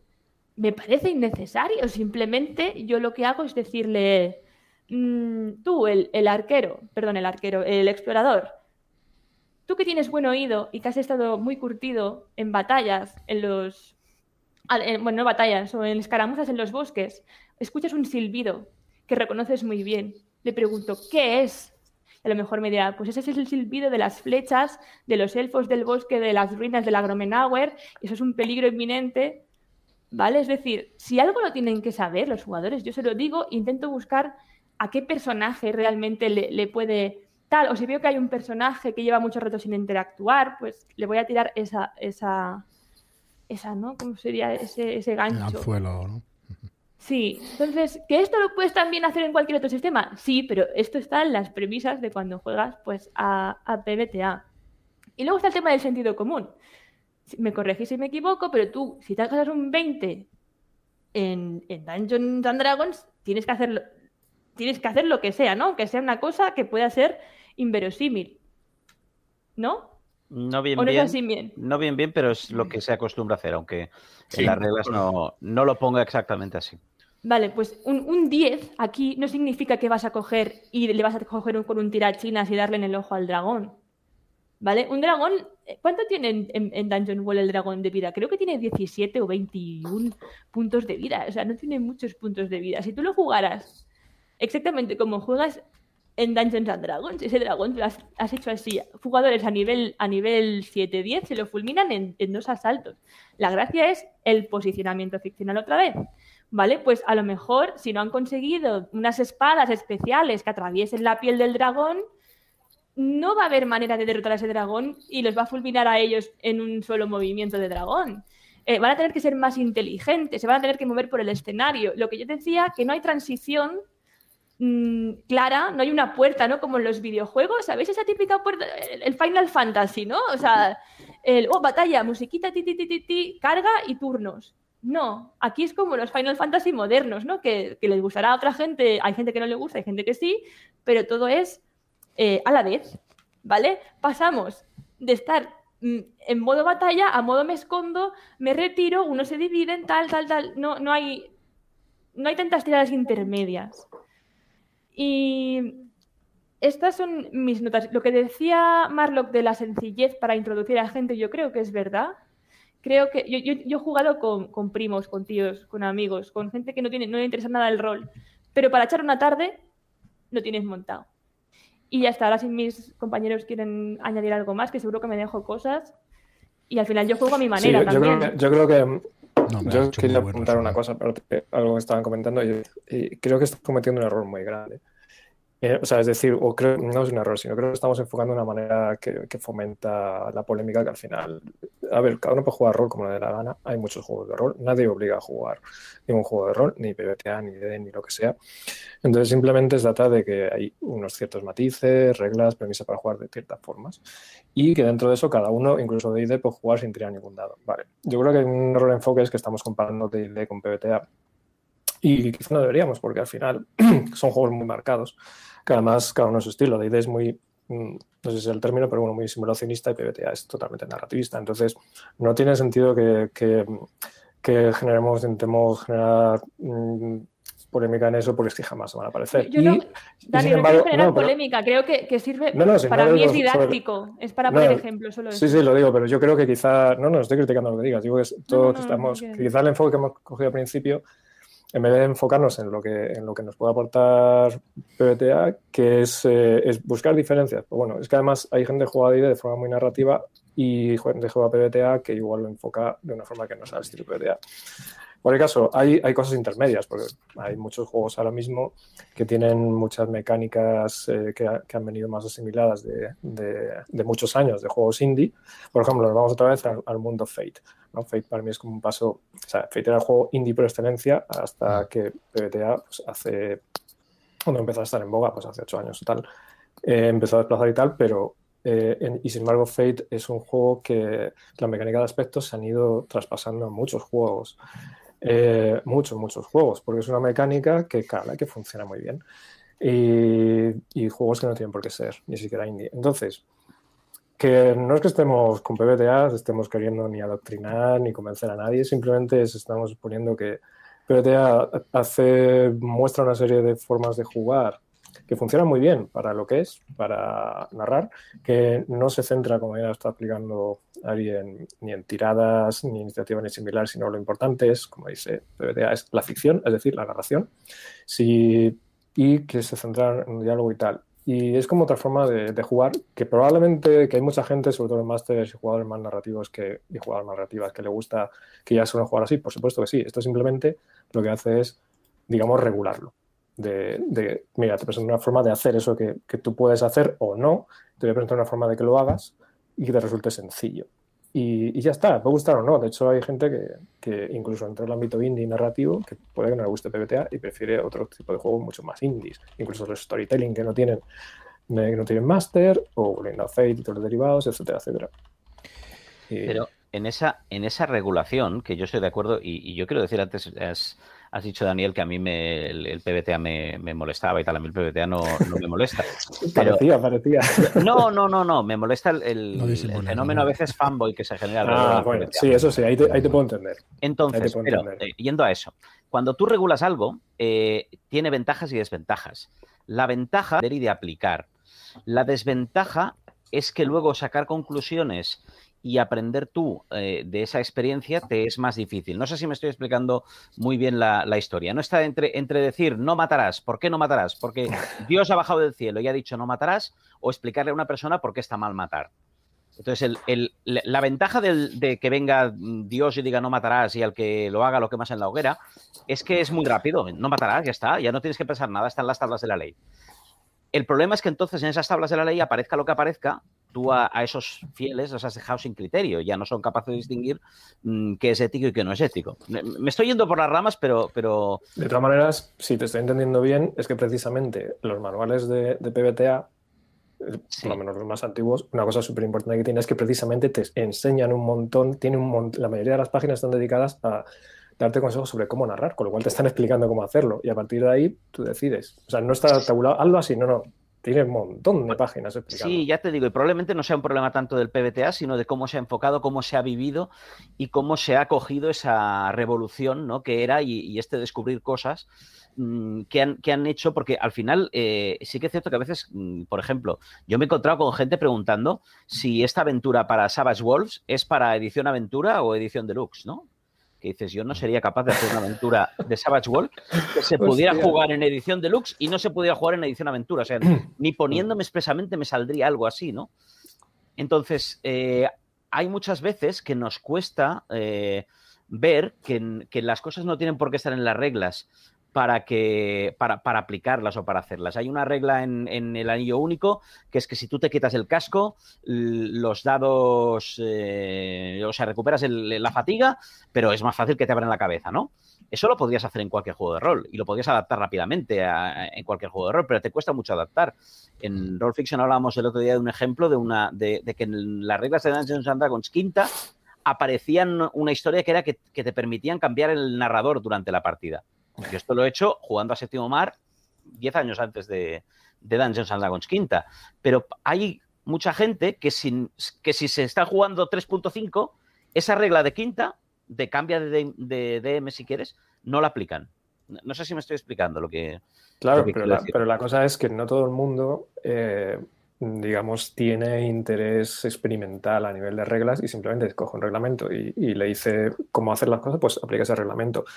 Y que luego pues aplicar, todo, todo el mundo aplica una serie de procedimientos eh, particulares y tal y cual. Pero igual lo de cambiar de narrador, igual hay mucha gente que no lo ha experimentado. Y si llega un juego de repente y te dice que puedes cambiar de narrador, te dices, anda, mira, esto se puede hacer. Y miras cómo lo haces. Y lo descubres ahí. Y por eso es importante la no, regulación de, Estoy, totalmente de acuerdo y, hay una parte, eh, o sea, yo, lo entiendo y, lo, y, empatizo con yo, por ejemplo, Drax de Aquelarre me descubrió lo que era una campaña épica, pero entiendo que a otra persona se lo habrá descubierto, yo qué sé, las máscaras de Nealazotep y viven con esa por decirte algo, ¿eh?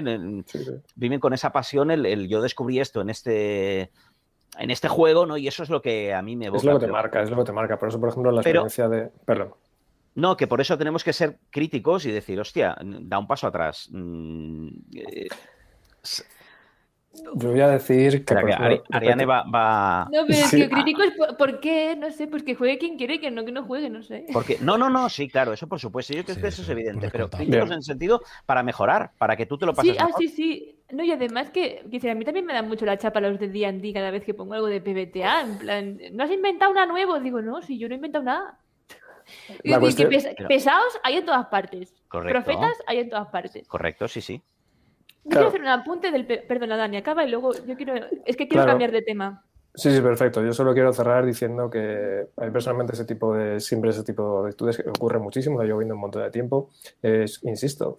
Mm, eh, por un lado, la actitud fanboy que decía Albert, estoy de acuerdo. A mí esa actitud no me gusta, nunca me ha gustado. O sea, a mí me gusta PBTA, pero yo no soy fanboy. De hecho, yo hay cosas PBTA que no me gustan. Pero eso no quita que no haya muchas cosas que sí me gusten. Y, pero a donde voy es eh, sinceramente, a mí, por ejemplo, no me gusta ID, y lo digo claramente. O sea, no me gusta el, mecanismo en la simulación de ID, pero, pero respeto todo lo que tiene alrededor, pero no estoy atacando todo el tiempo. ID no es rol y tal. ¿Qué más Hay tantos juegos de rol que uno puede hacer Está claro. Eh, Daniel, permitidme, absolutamente. permitidme que antes de que cambiemos de tema, eh, vayamos a por la sorpresa que teníamos hoy para todos los que nos están viendo, los que nos vean en diferido. Y aquí la malvada editorial pues quiere presentar, quiere presentar una cosita que precisamente tú eres el autor, que, que bueno, que va a llegar dentro de unos meses y que tiene que ver algo con PBTA. Eh, yo creo que no todo, pero bueno, realmente tiene unas reglas básicas que, que siguen mucho ese estilo de juego y, que es tu primer juego de rol, si no estoy mal informado, Daniel. Es mi primer, juego de rol publicado, efectivamente. O sea, como dije, he publicado novelas tal y cual, y el juego de rol era una cosa que tenía pendiente conmigo mismo. Dani, pero es el primero de mesa. Tú en vivo has escrito cosas. Sí, eso es verdad. además, habla muy bien de ellos. Bueno, pues aquí lo tenemos, eh, lo presento así en un pantallazo porque tenemos este, este mock-up de Raven, escrito por Daniel P. Espinosa, y que, bueno, tenemos el orgullo y, vamos, estamos contentísimos de poder presentar este juego. Eh, no sé qué deciros antes, si fue antes la charla, antes el juego. El juego estaba, se me ocurrió hacer la charla no con la intención de presentarlo, pero digo, mira, vamos a aprovechar la ocasión para que nos visite Dani, que tengamos, que hablemos del tema de PBTA y que nos des cuatro pinceladas por encima de, de qué es este juego Ahora os diré yo más o menos cuándo planeamos o cuándo tenemos pensado el publicarlo, aunque depende todavía de, varios factores, o sea que no hay fecha fija. Pero explícanos un poco ya, eh, yo creo que con esta portada que un tal Andrés Saez Marlock, pues se ha, clavado aquí una portada, está chulísima Marlock, yo sinceramente me, encanta. Y bueno, explícanos un poco, Dani, de, de qué va a ir este Raven. Pues Raven, no sé si decir que es fruto de la, de la pandemia en ese sentido. El caso es que empecé a trabajar en Raven a principios del año pasado, o sea, en serio. Y, o sea, el 2020, lo cual, yo hace un año de testing, desarrollo y tal, con lo cual eh, toda esta situación me, me, ha servido a centrarme más en ello. Raven es eh, fruto, digamos, dos cosas que me gustan mucho, que es el terror en este caso el terror gótico en concreto, y además la fantasía y la magia. yo soy fan absoluto de las mágicas, entonces, y eh, ahí está. Raven es un juego de terror gótico inspirado en, la obra de Edgar Allan Poe. Eh, pero a la vez es un juego de fantasía, es decir, no es un juego basado en la época actual, bueno, en el XIX con historias góticas, sino es un mundo de fantasía.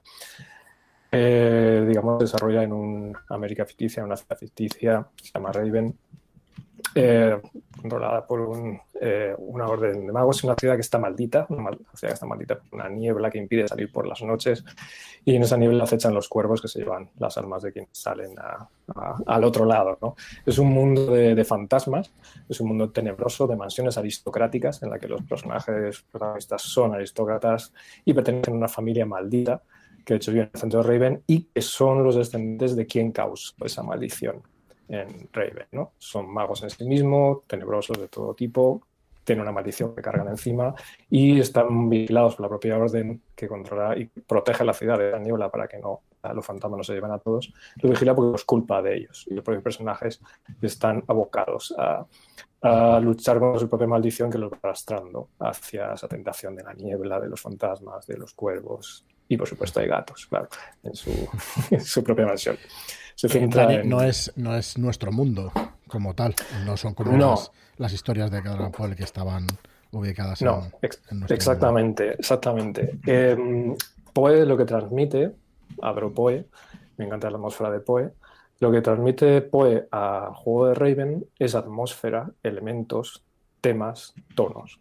Es decir, no es un juego en el que se vaya a jugar eh, las historias de Poe, en plan de que vayas a coger el poema del cuervo o el pozo del péndulo y tal, pero sí habrá un sitio donde haya, obviamente, cuervos, donde existirá en algún sitio pues el, el péndulo que puedas meter en algún elemento. Todo está permeado de los distintos elementos.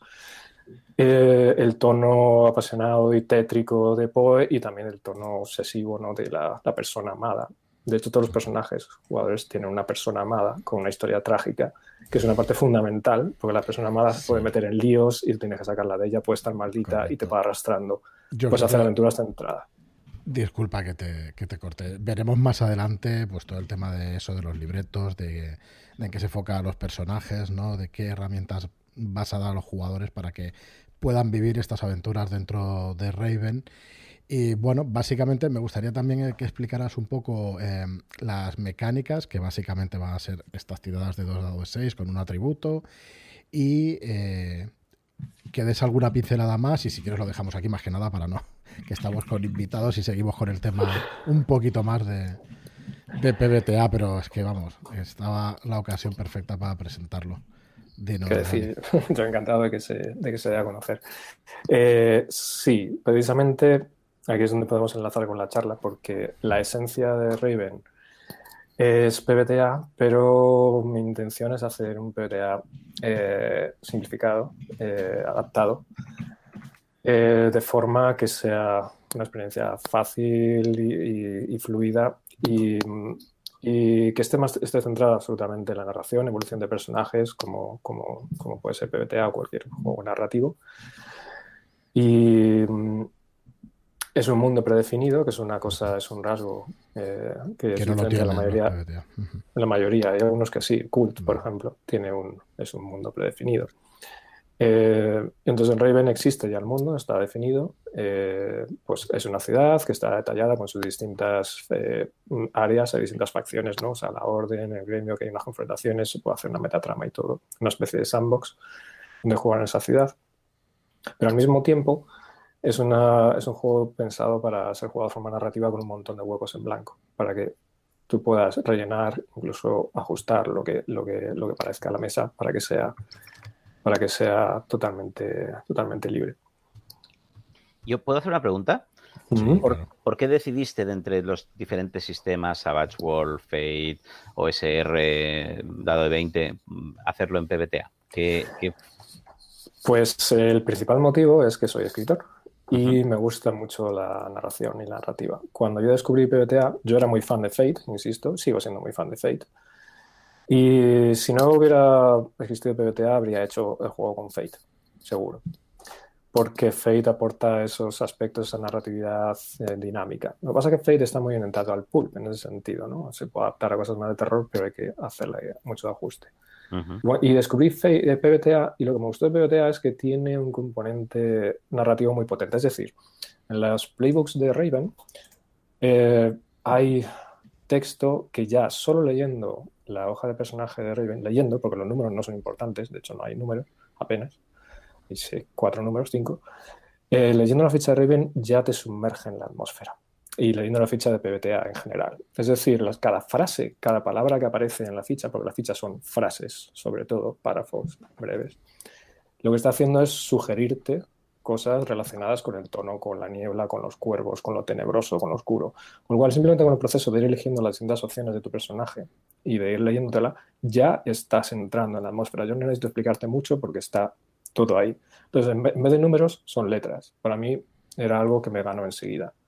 Luego ya las mecánicas de PPTA, pues estoy en ella, lo he dicho, lo estoy ajustando porque no voy a usar un PPTA puro porque quiero hacer una versión, eh, pues bueno, tirando más en la línea de lo que son los derivados actuales de PPTA en realidad, como Trophy o bueno, Chuludar, que al final tiene alguna esencia por ahí, ese tipo de cosas. Hay, hay esencias, hablamos de filosofías de base, pero bueno, es distinto, al final sea un sistema propio, ¿vale? Con unas filosofías de fondo narrativas que tienen de ahí. Entonces, por eso, por eso me gustó, por la capacidad narrativa que tenía, de que simplemente con, la, hoja de personajes, sin tener que explicar más cosas, uno ya entra. Y lo he visto en las partidas de, de playtesting, ¿no? Que, además, eh, pues, eh, puedo, decirlo cuando Frank como... Sí, sí, sí, claro, claro, lo hemos probado, claro. David y yo hemos podido jugar y la verdad es que la experiencia es muy satisfactoria, ¿qué vamos a decir nosotros? Que lo vamos a sacar, pero es así. Y bueno, se han hecho, tú has podido jugar bastantes más partidas de playtest en tu club y, bueno, y, estás de hecho afinando cuatro cosas, ¿no? Para poderlo terminar, de hecho. Exactamente, sí, sí, el, juego está diseñado completamente. Ahora es eh, una fase de, ajuste, ajuste de reglas y, y ya. Muy bien, pues nada, no, ya iremos soltando detallitos y bueno, y que se vea un poco también el contenido, el interior, pero bueno, todavía faltan algunos meses, pero la verdad es que no nos resistíamos a enseñároslos. Em, hay cosas distintas, como estás diciendo tú también, de PBTA. Y bueno, antes de que hagamos, si acaso, la recopilación final o si nos ha quedado alguna cosita, me gustaría enseñaros otra, otra cosa que viene trabajando Marlock desde hace un ratito que es que el mural pues poquito a poco pues va, va creciendo. ¿Este no me deja hacer más zoom? Pues no. Eh, sí, ahora sí. Así que por aquí estáis, me parece que, eres tú por aquí, Dani. Y, por aquí, Carla que salís todos en un mural que estamos haciendo con todos los invitados de nuestras charlas y que poquito a poquito, pues invitados ilustres, incluido Alex de la Iglesia, que bueno, un día que, un día que nos decidimos hacer un poquito de troleo, pues lo pusimos ahí en una de nuestras charlas. Y bueno, la verdad es que cada vez está quedando más chulo. Así que no, aquí está ahí plasmado, sí, sí, la verdad es que está. A ver, a ver cuándo salimos nosotros, Marlo, porque está Joaquín también, que no ha podido estar con nosotros. Pero bueno, ya saldremos. Y nada, volviendo un poco a la charla. Eh, es que, Rubén, disculpa, yo creo que somos tanta gente que quizá no nos... Eh, no tengamos demasiado turno de palabra ni todo lo que. No te preocupes, yo tengo un canal de YouTube y un podcast y pues mil cosas para que lo hice para poder explayarme todo lo que quisiera. No sé si, si, quieres, además, pues tratar alguna de las cosas que nos han quedado por hablar o, o quieres recalcar alguna de las cosas que hemos, que hemos hablado en la charla. No especialmente, sí. Eh, es que habría tanto que hablar que se podrían hacer decenas de programas como este y creo que todos los compañeros han, han, puesto gran parte de los puntos quizás más clave Sí, porque aunque no haya sido muy estructurada, sí que creo que los hemos tocado un poco todos, aunque como tú dices, pues queda muchísimo por decir de PBTA. Yo estoy muy contento porque cuando empezamos la campaña de Kiss on Bikes, ¿no, David? Empezamos definiendo el pueblo, empezamos haciendo la sesión cero esta de PBTA y estoy de acuerdo en que hay muchos juegos y muchas filosofías que se parecen muchísimo, ¿no? Y que hemos de quedarnos en realidad pues con lo positivo, que es que juguemos todos a rol, sea con un sistema con otro, y, que, y que, bueno, que sumemos a la afición, porque es que al final es lo que nos gusta a todos. El otro día que también había ah, algún debate en el canal que tenemos de Telegram, al final sacaba... Eh, ahora me he quedado yo, eh, José Calvo, Calmujo, sacaba un, un pequeño relatito donde a la gente le gustaba iban, iban presentándonos a gente que le gustaba el café muy caliente, a otro el café con azúcar, a otro el café pues sin azúcar, a otro el muy fuerte, el otro el, que es muy clarito y al final pues venía a decir un poco que, todo es café, ¿no? Y, y, efectivamente pues todo es rol. O bueno, pues yo por lo menos es mi opinión y de muchos de los que estamos aquí. No sé si Dani, Arián, David, cualquiera de vosotros que queráis decirnos algo más sobre el PBTA, aunque tendremos tiempo de charlar largo y tendido. Yo sí. Pues venga, Ariane. Dale, dale. Me gustaría decir algo que para mí PBTA. Perdón. ¿Está hablando alguien? No has calentado en dos horas. Dice así frío. vale, normal. Dale, dale, Ariane, por favor. No, yo, para mí el PBTA también eh, se me hace mucho más accesible. Para mí, ¿vale? Es decir, a mí se me hace un mundo, por razones que no tengo muchas ganas de estallarme en exceso, enfrentarme a un manual como un Dungeons and Dragons. o similar que son tan grandes, con tanta información, eh, y con, y con tanto número, ¿vale? Por ejemplo, algo muy... A mí se me cruzan los números y, y para mí se, me hace un mundo una ficha de, de, Dungeons uh, and Dragons o Pathfinder. Para mí es demasiado a manejar, ¿vale? Y, y, no tiene nada que ver con que sea más lista o más tonta. Y yo creo que hay mucha gente que se siente acomplejada a veces, porque parece que si no se te dan muy bien las mates, ostras, tal, ¿no? Que sé que no, no digo que sea que la gente de Dungeons and Dragons, por favor, ¿eh? no voy por ese camino, pero digo que hay gente que se puede sentir intimidada por enfrentarse a este tipo de manuales Luego, por ejemplo, otra cosa que a mí me pasa es que me cuesta mucho tomar decisiones sobre qué voy a jugar con un manual como Dungeons and Dragons o Pathfinder y demás, porque hay tantas opciones que, pues eso, por cómo yo soy eh, y le pasa a mucha gente como yo, te atoras de tener tantas opciones. Tienes que pedirle a alguien que te desencalle el, tal. Entonces, para mí, Dungeon, en el caso de Dungeon Wall o luego otros PBTA que he jugado después, me ha hecho el, el rol accesible. ¿Vale? Yo, yo era la que yo entendía muy bien la física y la química y las mates cuando me la explicaban los conceptos teóricos y, yo fallaba cuando tenía que aplicarlos. Entonces, para mí, a lo mejor es que yo tengo esa facilidad para entender el PBTA porque se me da mucho mejor entender conceptos abstractos que aplicados. No sé si me, me estoy explicando. Y para mí, pues bueno, no quiero enseñar la editorial, es igual. No pasa nada, para no nada. Es por eso, es que sé que además, bueno, es igual, que tiene muchos detractores, ¿no? Pero esto para mí pues, es mucho más accesible. Es mucho más accesible que un manual muy, muy gordo y, muy complejo. Em, entonces yo creo que me, quiero añadirle este punto en favor al PBTA, ¿vale? Que, que, ayuda a otra gente que a lo mejor no podría acceder al rol porque se les hace un mundo pues a que sí que, a que, sí que entren y que eso es guay.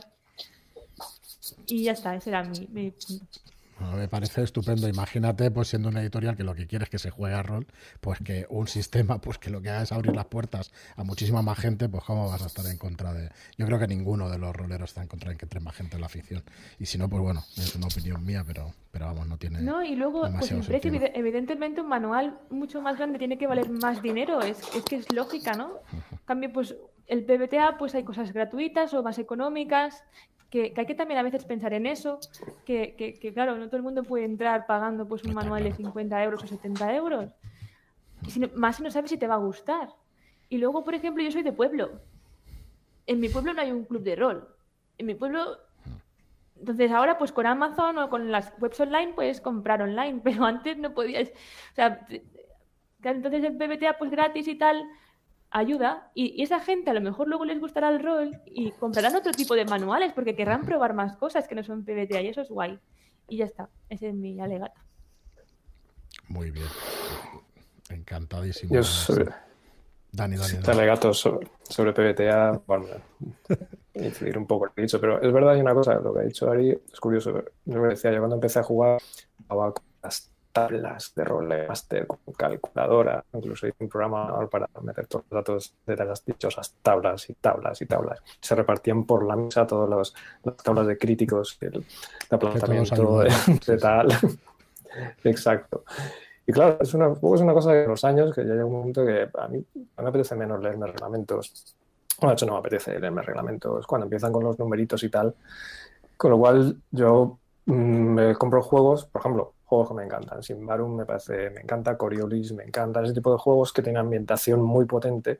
Sin embargo, yo las reglas las miro un poco por encima, miro la base y si veo que no me convence, utilizo cualquier cosa que vea por ahí, fake muchas veces, o, algo similar, o algo parecido a lo que explica en el manual, pero me interesan más ambientaciones similares. Claro, PPTA lo que ocurre es que efectivamente, como no tienes que emplear reglas, porque viene todo explicado en los playbooks y en realidad no hay que hacer mucho, pues es fácil de, de preparárselo.